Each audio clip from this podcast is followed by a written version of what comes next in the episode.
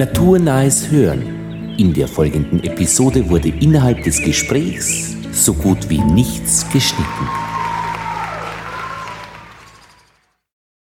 Die physikalische Soiree-Ausgabe 219 auf der Suche nach dem Blutbild. Ja, diese Ausgabe hat eine andere Sicht auf das Blut zum Inhalt, nämlich die Sicht der traditionellen chinesischen Medizin. Ich treffe Sonja Lazzini in Wien in der Neustiftgasse. Ja, sie ist beides. Sie kennt beide Welten, die klassische westliche Medizin und die TCM, die traditionelle chinesische Medizin. Die Sicht aufs Blut aus dieser Sicht? Ja, mein Name ist Dr. Sonja Lazzini. Äh, ich bin von meiner Ausbildung her Anästhesistin, Intensivmedizinerin und Schmerztherapeutin und bin speziell über die Schmerztherapie, über die Schiene zur chinesischen Medizin gestoßen.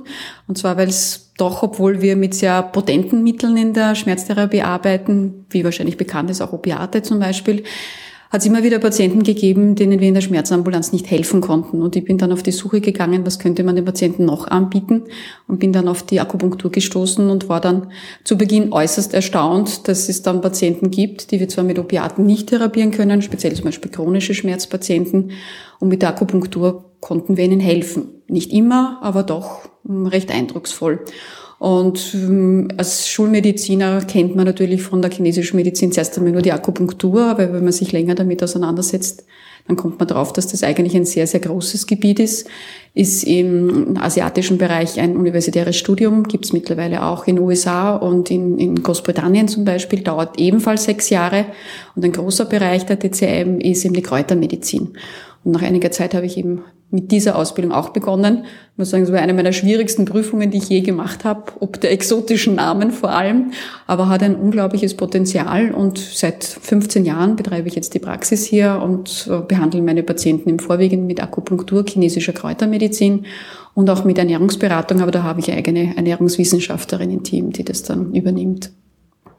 Ich bin ja an sich ein Naturwissenschaftler und äh, ein bisschen Biologie, Physik und solche, solche Dinge und äh, habe mit Medizin so gar nichts am Hut, außer halt, wann man irgendwann einmal beim Arzt ist.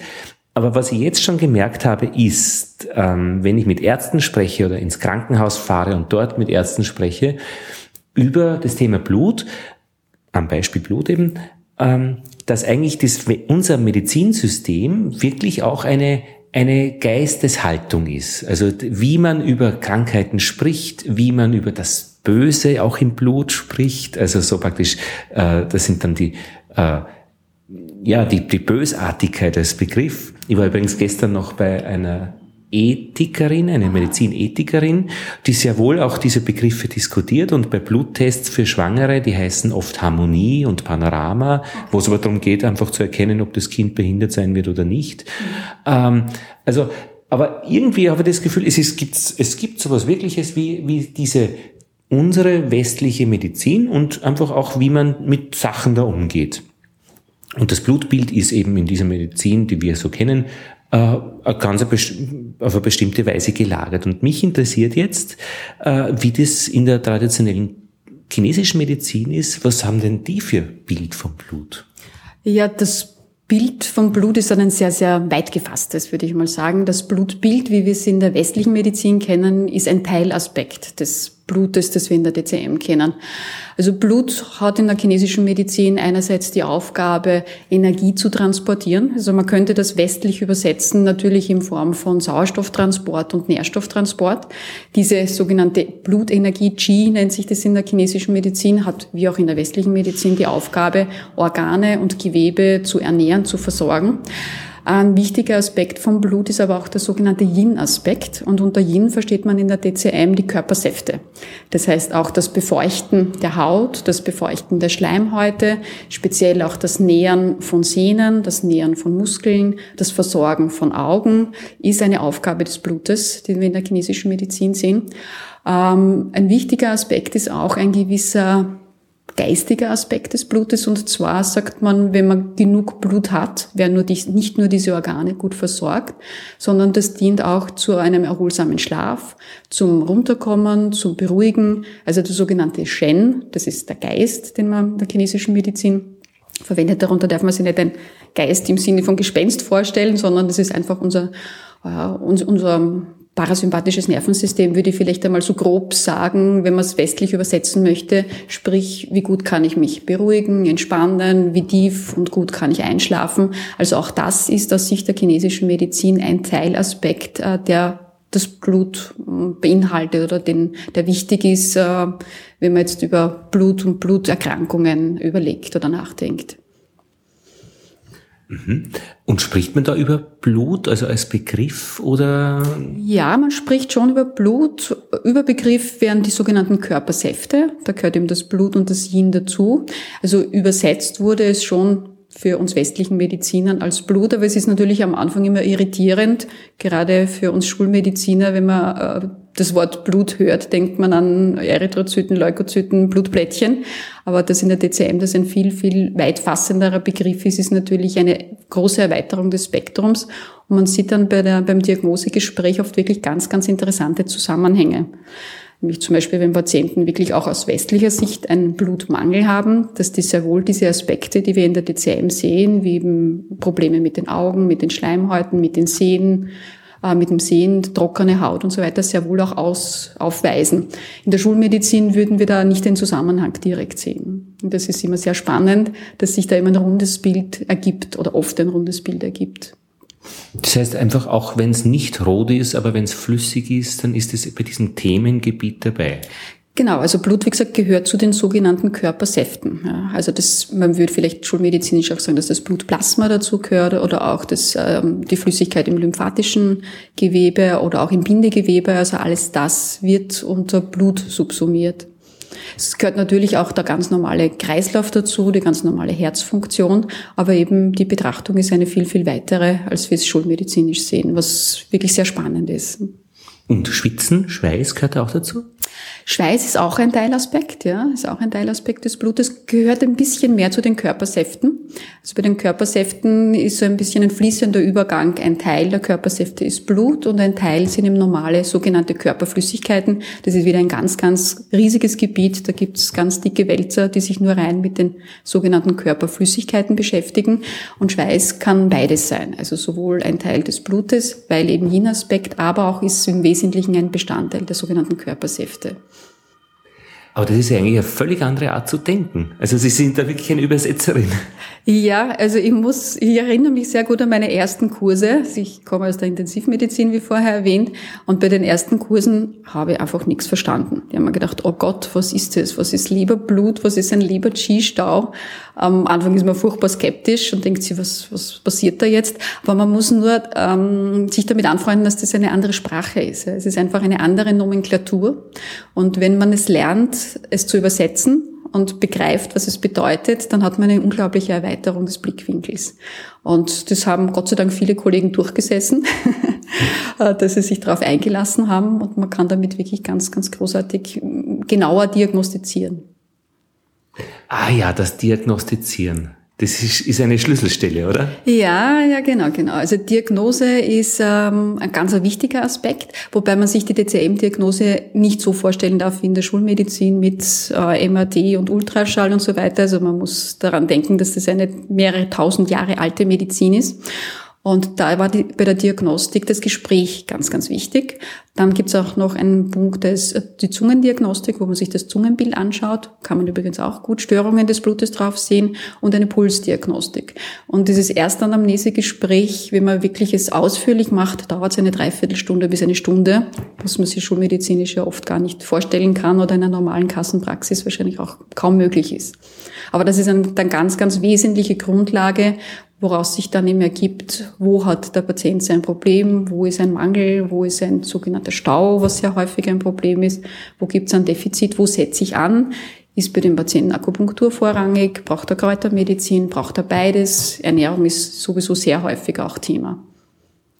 Jetzt nicht China, aber ähm, es gibt Zeichentrickfilme aus Japan, und wenn man die anschaut, dann ist es so grundsätzlich anders in dem, wie Geschichten erzählt werden, wie, welche Probleme auftreten, äh, die Dämonen in der Natur praktisch, dieses Beseeltheit, äh, wie ein amerikanischer Zeichentrickfilm, der irgendwie aus DreamWorks, keine Ahnung, stammt. Also dieses, dieses völlig andere, äh, äh das fällt uns schon, also fällt mir, glaube ich, sehr schwer. Also, aber ich kann mich gut damit anfreunden, weil es eben äh, praktisch für mich so erkennbar ist, dass das einfach wie, wie wenn man was um 90 Grad verdreht, einfach eine andere Beschreibung der Welt ist und der, der, der, der Wirklichkeit. Ich meine, ja, gut, das war meine Beobachtung. Wenn ich so bei Ihnen ins Regal schaue, das sind so Schröpfkugeln. Da geht's doch auch um Blut. Ja, das sind die sogenannten Schröpfgläser oder Schröpfköpfe nennt sich das aus. In meinem Fall sind sie aus Glas, die sind original aus China mitgebracht. Das gibt's bei uns auch teilweise aus Kunststoff, aber ich mag aus Hygienegründen das Glas eigentlich viel lieber. Äh, da geht es teilweise um Blut. Also die Schröpfgläser sind eine hervorragende Methode, um auch Akupunkturpunkte zu stimulieren. Funktioniert besonders gut am Rücken, am sogenannten geraden äh, Rückenmuskel, der links und rechts bei der Wirbelsäule äh, runterläuft. Und genau auf diesem geraden Rückenmuskel haben wir auch zwei wichtige Meridiane, die zum Blasenmeridian gehören. Und auf diesen Meridianen gibt es sogenannte Zustimmungspunkte. Und diese Punkte sind zuständig für bestimmte Organe. Das heißt, man kann durch äh, das Anlegen eines Soges mit diesen Schröpfgläsern und das Aufsetzen auf diesen bestimmten ähm, Akupunkturpunkten nicht nur lokal die Muskulatur auflockern, was auch in anderen äh, medizinischen Bereichen, nicht nur in der DCM verwendet wird, aber wir versuchen das äh, speziell äh, dazu auch zu nutzen, um die Akupunkturpunkte und die sogenannten Zustimmungspunkte, die verbundenen Organe damit zu stimulieren, zu stärken. Also das ist etwas, was die Patienten eigentlich sehr gerne mögen, tut nicht weh, ist sehr angenehm und hat eben zwei ähm, Aspekte. Einerseits einen lokalen und andererseits eben auch die Stimulation von inneren Organen damit möglich dass die Stelle dann rot wird und so ein bisschen Blut herauskommt, das ist so ein Nebeneffekt? Ah, das Blut kommt nur bei der sogenannten blutigen Technik heraus. Also beim Schröpfen gibt es dreierlei Wirkstärken. Eine sogenannte leichte Wirkstärke, das heißt, da macht man nur einen Sog, wo die Haut leicht rot wird. Dann gibt es eine mittlere Wirkstärke, da kriegt man schon so ein bisschen ein kleines, ähm, vielleicht ein Hämatom auch, also einen blauen Fleck. Knutschfleck? Knutsch, genau, schaut aus wie ein Knutschfleck. ich sage dann immer meine Patienten, sie dürfen sich auf mich ausreden, es waren meine Schröpfköpfe. Und dann gibt's auch das sogenannte starke Schröpfen oder eben blutige Schröpfen. Und blutig Schröpfen bedeutet, dass man die Haut zuerst ansticht mit einer Lanzette und dann ein Schröpfglas draufsetzt. Das macht man bei ganz, ganz bestimmten Indikationen, nämlich bei der sogenannten Stagnation oder Blutstagnation nennt sich das auch. Schulmedizinisch übersetzt könnte man zum Beispiel sagen, bei frischen Verletzungen, bei frischen Verstauchungen könnte man nämlich zum Beispiel auch im Kniebereich machen, mit kleinen Schröpfköpfen im Knöchelbereich und da kommt dann Blut raus. Also wenn man die Haut nicht durchsticht, kommt kein Blut raus, es wird nur schlimmeren Fall, unter Anführungszeichen schlimmeren Fall, ein, ein blauer Fleck. Und was ist da die Idee, um diese Stagnation dann zu verhindern praktisch? Hm, die, die Stagnation ist eigentlich eine Form von einer Erkrankung. Also wir haben in der DCM zwei große Gruppen von Erkrankungen, die wir häufig sehen und behandeln. Das eine ist ein Mangel. Das gibt es eben in Form von Blutmangel, Yin-Mangel, Yang-Mangel, Qi-Mangel. Und die zweite große Gruppe ist die sogenannte Stagnation. Ähm, DCM-mäßig würde man sagen, dass der Energiefluss oder der Blutfluss behindert wird. Und die Stagnation kann man eben sehr gut therapieren mit Akupunktur, also weil eben der Fluss in den Meridianen damit angeregt wird. Eine zweite Methode ist eben das Schröpfen. Da wäre aber eher ein sehr starkes Schröpfen oder im Extremfall ein blutiges Schröpfen. Oder es gibt eben auch Kräuter, Kräutermischungen gegen Blutstagnation. Also unter Blutstagnation könnte man sich vom Krankheitsbild her ähm, vorstellen, zum Beispiel einen starken Schmerz, wie eben zum Beispiel eine Verletzung, Stauchungen, Prellungen, Schwellungen, aber auch zum Beispiel einen starken Kopf Kopfschmerz oder auch einen starken Regelschmerz. Natürlich im Extremfall auch sowas wie ein Herzinfarkt oder Gefäßverschluss. Auch das ist Blutstagnation im größten Ausmaß. Das können wir mit der DCM leider nicht behandeln. Also da sind die Kollegen von der Schulmedizin natürlich besser. Das heißt, wenn Sie aber jetzt als, als ähm, äh, klassisch ausgebildete äh, und TCM ausgebildete Medizinerin mit Menschen arbeiten, dann bedienen Sie sich da in den Landschaften beider Welten. Ja, das ist ein großer Vorteil. ist bei uns in Österreich, Gott sei Dank, muss ich sagen, auch Gesetz. Das heißt, man muss bei uns in Österreich, wenn man TCM praktiziert, ausgebildeter Schulmediziner sein. Und ich finde das sehr wichtig, weil man dadurch seine eigenen Grenzen kennt und auch weiß, äh, welches Fachgebiet zuständig ist. Das heißt, es kommen schon manchmal auch Patienten oder rufen manchmal Patienten an, denen ich sehr wohl sage, bitte, Sie sollten zum Chirurgen gehen, Gynäkologen gehen, kommen Sie dann zu mir. Also es, ist in Österreich mittlerweile eine sehr gute Kooperation möglich. Die Berührungsängste werden Gott sei Dank immer geringer. Und ich finde es, wie gesagt, wirklich wichtig, dass ein jeder weiß, wo sind die Grenzen seiner Methode, die er macht.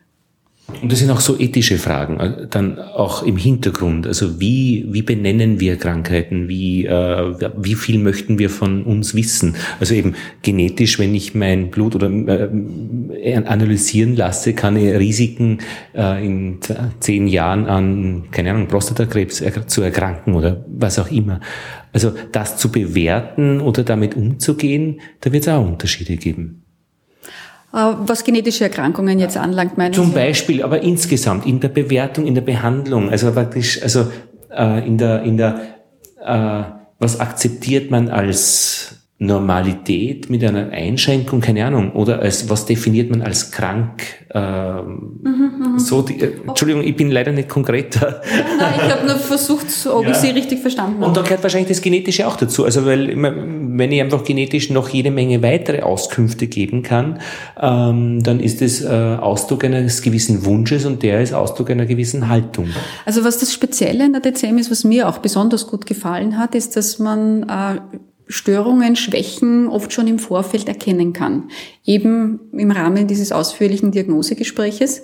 Also es gibt manchmal Patienten, ähm, wo man schon im Vorfeld erkennt, okay, die entwickelt, wenn wir beim Thema Blut bleiben, einen Blutmangel oder hat Zeichen eines Blutmangels, obwohl man das zum Beispiel im Blutbild noch nicht sieht. Wenn man das jetzt nicht therapieren würde und zuwartet, dann kann sich auch natürlich daraus ein messbarer Blutmangel schulmedizinischer Sicht entwickeln.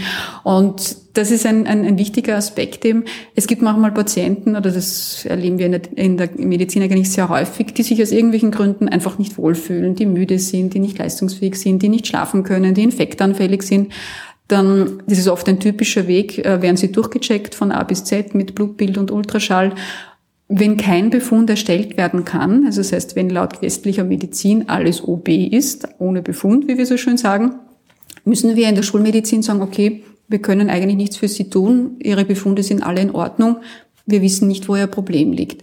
Und das war für mich eine besonders äh, tolle Erweiterung des Spektrums, dass es da trotzdem schon im Rahmen dieses äh, Anamnesegespräches Defizite gibt, die wir erkennen können und die wir auch schon behandeln können. Und damit sind natürlich sehr viele Patienten dann auch ähm, betreut oder können wir Patienten betreuen, die Gott sei Dank noch nicht krank sind. Das heißt, es wäre ein wichtiger Aspekt auch ganz einfach in der Präventivmedizin. Also wir haben leider in der westlichen Medizin manchmal auch so ein bisschen den Ruf, dass wir eine gewisse Reparaturmedizin machen, weil wir erst dann eingreifen, wenn schon ein Schaden da ist. Und das Schöne in der DCM ist oft, dass wir schon vorher eingreifen können, bevor der Schaden gravierend ist. Also das ist sicher ein Aspekt, der eine Erweiterung ist oder eine Bereicherung ist. Natürlich kann man auch chronische Patienten behandeln, begleiten begleiten natürlich zum Beispiel auch Tumorpatienten, die aber äh, vorwiegend in der Schulmedizin betreut werden, gut aufgehoben sind, aber deren Erholung zum Beispiel nach einer Chemotherapie oder nach einer Operation wir auf alle Fälle verbessern können. Also da gibt es dann schon ähm, fließende Übergänge, was wann vorrangig ist vom therapeutischen Aspekt her. Und weil ich das jetzt eben öfters gehört habe, also dass die, die Chemotherapie zum Beispiel bei Leukämie auch ein wirklicher Hammer ist und, und auch äh, genauso angelegt ist, äh, dass das auch wirklich ein massiver ein Impact ist. Äh, was macht die TCM eigentlich ohne klassische Medizin? Würde die ohne solche Dinge auskommen? Äh, sterben da die Leute einfach anders, früher oder mit einem anderen Bewusstsein? Ja, also die DCM kann in keinem Fall alles äh, ersetzen, äh, was wir schulmedizinisch machen können. Wir kennen zum Beispiel sowas wie Antibiotika nicht. Es gibt zwar entzündungshemmende Mittel, es gibt antibakterielle, antivirale, aber wenn jetzt zum Beispiel jemand eine schwere Lungenentzündung hat, würde ich in jedem Fall empfehlen, ein Antibiotikum zu nehmen. Oder wenn jemand äh, ein chirurgisches Problem hat, äh, kann die DCM das nicht, nicht ersetzen. Mhm. Äh, wo wir beitragen können, ist zum Beispiel dann bei solchen Erkrankungen in der Regeneration. Also weil Sie beim Beispiel Tumor ähm, man kann keine Chemotherapie ersetzen, man kann keine Operation ersetzen, aber wir wissen, dass Patienten, die eine Chemotherapie bekommen, dann oft zum Beispiel mit dem Blutbild massive Probleme haben, weil alle schnell teilenden Zellen durch eine Chemotherapie angegriffen werden Und oft dann es für die Patienten ein Problem ist, die nächste Chemotherapie zu bekommen, weil der Blutbild so schlecht ist. Und da können wir sehr wohl äh, begleitend, unterstützend dazu beitragen, dass sich das Blutbild rascher erholt. Also da haben wir in der DCM relativ viele Patienten auch in Betreuung. Also ich würde jeden Patienten nicht dazu raten, seine Chemotherapie abzubrechen. Also das wäre fahrlässig. Aber man kann ihn begleiten, damit er sich schneller erholt. Und wenn die Operation zum Beispiel auch ist ja auch oft mit Blutverlust verbunden, dass die Patienten irgendwie appetitlos sind, auch bei der Chemo natürlich, dass sie Verdauungsprobleme haben. Also in all diesen Bereichen können wir eigentlich sehr gut unterstützend eingreifen. Wenn jemand ein massive, auf Ihre Frage zu antworten, massives, ähm, bereits fortgeschrittenes Tumorproblem hat, kann man den mit der DCM nicht retten. Was aber für mich sehr erstaunlich war bei meinen ersten Besuchen in China, ich war in einigen Krankenhäusern dort, auch in Qingdao war mein erster Aufenthalt, sah ich dort sogenannte Morbus Hodgkin, das ist ein äh, Lymphdrüsenkrebs-Patienten, die bei uns, wenn es eine wirklich malignes, also sehr bösartige Form von, von äh, Lymphknotenkrebs ist, nicht sehr lange leben. Also vielleicht so ein halbes Jahr, Jahr. Äh, und ich sah dort Patienten, die hatten ihre Lymphknotenpakete, die waren sichtbar deutlich groß, aber die haben dann teilweise durch die Unterstützung mit, speziell mit der Kräutertherapie, fünf, sechs, sieben, acht Jahre gelebt. Also bei uns würde man so, so etwas natürlich operieren oder bestrahlen oder wie gesagt Chemotherapie. Ich bin kein Onkologe, dass ich jetzt genau sagen kann, wie jetzt die derzeitige Behandlung ist, die beste. Aber es war schon erstaunlich, dass sie offensichtlich doch ohne Operation, ohne Chemo, weil es ist dort in diesen Ländern ja oft eine Kostenfrage, was kann, was kann man den Patienten anbieten, das Überleben deutlich verlängert war. Das war erstaunlich für mich als Schulmedizin. Also da waren wir sehr überrascht. Würde man aber hier natürlich nicht machen, das ist klar. Aber ist da auch ein Unterschied in, im Verständnis von Ursache und Wirkung? Weil bei uns ist es ja immer wichtig, dass wir praktisch, wenn sich etwas positiv verändert, dass wir die Ursache erkennen. Das war jetzt der Grund dafür. Ist das in der TCM auch immer so eindeutig? Weil vielleicht haben die Leute acht Jahre länger gelebt, weil sie in einem ganz anderen Familienverband gelebt ja. haben. Also was ist Schuld an was? Ja, ja. Gibt es da eine unterschiedliche Auffassung in dieser, in dieser, in diesem Determinismus, den wir eigentlich in der westlichen Welt doch sehr stark haben oder sich zumindest wünschen? Mhm. Also es ist sicher so, dass in der, in, im asiatischen Raum sowas wie wir machen hier Studien, also auf das, was Sie hingesprochen haben, das ist natürlich, äh, müsste man eine große Fallzahl von wie vorher erwähnten Hodgkin-Patienten untersuchen, die alle unter denselben Bedingungen leben, die alle dieselbe Therapie kriegen, um jetzt wirklich sagen zu können, die Ursache, dass der länger lebt, war jetzt zum Beispiel die Kräutermedizin, die der bekommen hat. Das stimmt, ja. Also das wurde früher natürlich nicht gemacht. Jetzt natürlich werden die, wird, wird die Therapie sehr, sehr wohl nach sogenannten westlichen Gesichtspunkten beforscht, erforscht. Es gibt sehr viele neue Erkenntnisse auch. Also auch jetzt ist man daran interessiert, ähm, Ursache-Wirkung genauer zu kennen. Früher hat man das einfach aus der Beobachtung gemacht. Also das ist, und es war erstaunlich, die TCM hat sich über mehrere tausend Jahre einfach aus der Beobachtung entwickelt. Ja. Das ist ein großer Unterschied zur Schulmedizin. Also wir in der Schulmedizin möchten die Dinge berechnen, messen. Wir stoßen da natürlich auch auf unsere, an unsere Grenzen. Oft gibt es Therapieerfolge, äh, die zufällig passieren. Oft gibt es äh, Medikamente, die als Nebenwirkung eine positive Wirkung haben. Also ich glaube, das ist wir glauben eh im Moment, dass wir schon alles messen und berechnen können, aber ich denke, dass wir im Prinzip noch sehr weit davon entfernt sind.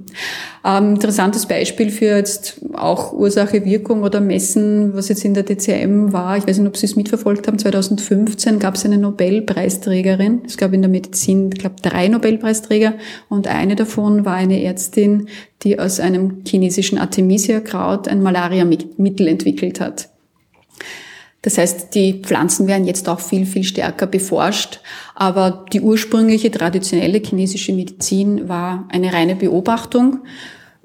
Was passiert, wenn? Also wenn ich zum Beispiel bestimmte Akupunkturpunkte steche, was passiert, wenn ich bestimmte Nahrungsmittel zu mir nehme oder nicht? Was passiert mit bestimmten Pflanzen? Also das war eine reine empirische, beobachtende Form der Medizin. Ich mit meinem Hund in die Hundeschule, eine gute, neue, moderne Hundeschule und da beobachte ich genau dieses Diagnostizieren. Die sind so gut äh, im mhm. Diagnostizieren, wie geht's dem Hund und dem Begleiter und anhand dieser Diagnose leiten sie dann ihr Kurskonzept ab. Und das finde ich auch für unsere Schule, also äh, ich bin Abendschullehrer auch, äh, ähm, äh, da sind wir noch ganz schwach und ganz, ganz weit. Also wir haben unsere, unsere mittlerweile auch Benchmarks, wo wir die Leute einfach messen und, und mit Operatoren kann ein Bild beschreiben. Aber dass wir im Lernprozess erst einmal die Leute beobachten und diagnostizieren, wo sie sind, sagen wir noch, das ist nicht unsere Welt. Ja, das ja. ist ein bisschen auch das Spannende der DCM, dass ähm, es ist eine mehr individuelle Medizin. Also ich habe das lange auch unterrichtet bei, bei Schulmedizinern, also bei Kollegen. Zum Beispiel von Migräne haben wir in der Schulmedizin vier, fünf Differentialdiagnosen in der DCM gibt es 18 Differentialdiagnosen. Und das Differentialdiagnose? Differentialdiagnose, das heißt unterschiedliche Ursachen, wenn man so sagen möchte. Also äh, Ansatz von Ursachen, wo, wo, wo beginnt man zu therapieren. Ne? Und die DCM ist dadurch eine mehr individuellere. Das heißt, ich kann jetzt nicht mit einer Kräutermischung, einem Akupunkturkonzept, zum Beispiel, wenn wir beim Beispiel Migräne bleiben, jeden Migränepatienten behandeln. Also ich brauche schon eben dieses ausführliche Gespräch, weil es sehr verschiedene unterschiedliche Ursachen zum Beispiel für Migräne gibt und daraus gibt sich, ergibt sich auch eine viel detailliertere äh, Therapie. Also das ist auch ein, ein wesentlicher Unterschied. Einen Faden möchte ich noch aufgreifen. Sie haben gesagt, wenn in der klassischen Medizin ähm, ein, ein, jemand, der, der Beschwerden hat, überall ohne Befund ist, dann gibt's, äh, dann kann man im Gespräch oft erkennen ähm, von der TCM-Seite her, äh, dass es dort und da eben Probleme gibt. Geht es auch umgekehrt, dass Sie praktisch in der TCM ohne Befund sind, aber eigentlich äh, die klassische Medizin sagt, hey, da ist irgendwas? Ja, ja, natürlich, natürlich geht das auch umgekehrt. Also was die TCM zum Beispiel nicht kann, sind irgendwelche wirklichen zellulären Prozesse, zu beurteilen, irgendwelche Rezeptoren. Oder, also wir können zum Beispiel in der DCM jetzt keine Tumormetastasen diagnostizieren oder Dinge, die man, wo man wirklich bildgebende Verfahren braucht oder genaue Analysen braucht, genetische Dinge. Also das sind sicher viele Bereiche, die wir nicht diagnostizieren können.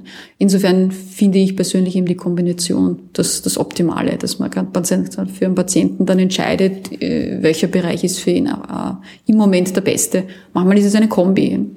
Aber manchmal ist es eben entweder Schulmedizin oder westliche, also oder DCM, die, die wir den Patienten, wo er am besten aufgehoben ist. Aber es gibt sicher viele Bereiche, die wir nicht beurteilen können mit unserem Diagnosegespräch.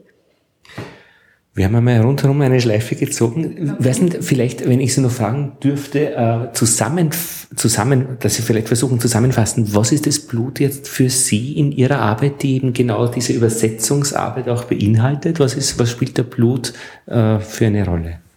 Äh, Blut ist ein wichtiger Körpersaft. Das heißt, wir, wir behandeln sehr häufig Erkrankungen, die mit Trockenheit zu tun haben, sehen wir Probleme des Blutes. Also eines der wichtigsten Störungen beim Blut ist eben der Blutmangel. Und da würden sich zum Beispiel sowas wie Ekzeme, trockene Haut, trockene Schleimhäute, trockene Augen äh, darin darstellen. Das ist ein wichtiger Aspekt. Äh, wie vorher schon gesagt, Muskelsehnenerkrankungen sind ein wichtiger Aspekt, den wir mit dem Blut assoziieren, speziell wenn es um Blutmangel äh, sich handelt. Ein zweiter wichtiger Punkt ist eben die sogenannte Blutstagnation. Das ist eben ein grob zusammengefasst eine Form von starken Schmerzen.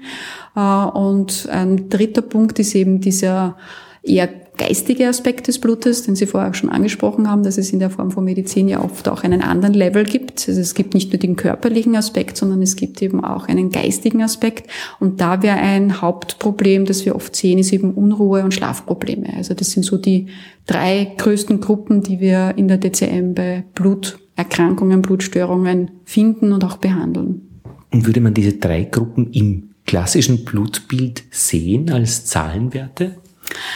Den Blutmangel, wenn er ausgeprägt ist, würde man ihn sehen. Mangel, also jetzt praktisch äh, an Flüssigkeit oder an Blutkörperchen oder was auch immer. Genau, an, an roten Blutkörperchen zum Beispiel. Ja, an Eisenmangel zum Beispiel könnte man dabei finden, ein Folsäuremangel äh, oder eben wirklich ein, dass das rote Blutbild reduziert ist. Das würde man sehen. Aber die anderen Sachen, Stagnation zum Beispiel eben nicht.